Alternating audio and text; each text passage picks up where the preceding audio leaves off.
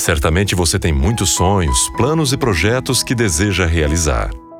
Mas qual a finalidade deles? Eles beneficiarão somente você ou fazem parte dos planos do Senhor para a sua vida? Salomão foi um grande líder. Os textos bíblicos o descrevem como um homem de sabedoria incomparável. Não há dúvida de que, entre as muitas realizações e projetos que ele concluiu, um dos mais especiais, se não o mais importante, foi a construção do Templo do Senhor.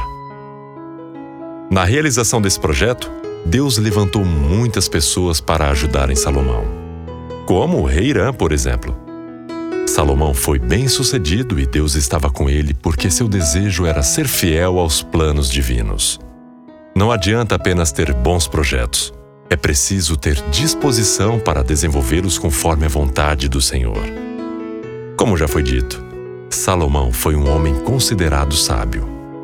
Tal título é atribuído a ele não porque teve uma vida boa ou tranquila, mas porque foi capaz de realizar algo que honrou o nome do seu Deus.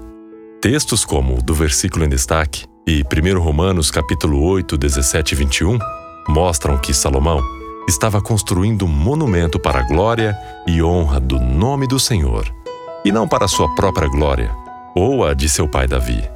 Com a realização desse projeto, também o rei Irã e o povo foram beneficiados, e o templo serviu para que o nome do Senhor fosse estabelecido e conhecido entre muitas nações.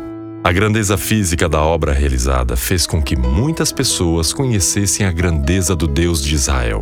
Isso foi o mais especial de tudo. Não importa o tamanho do projeto.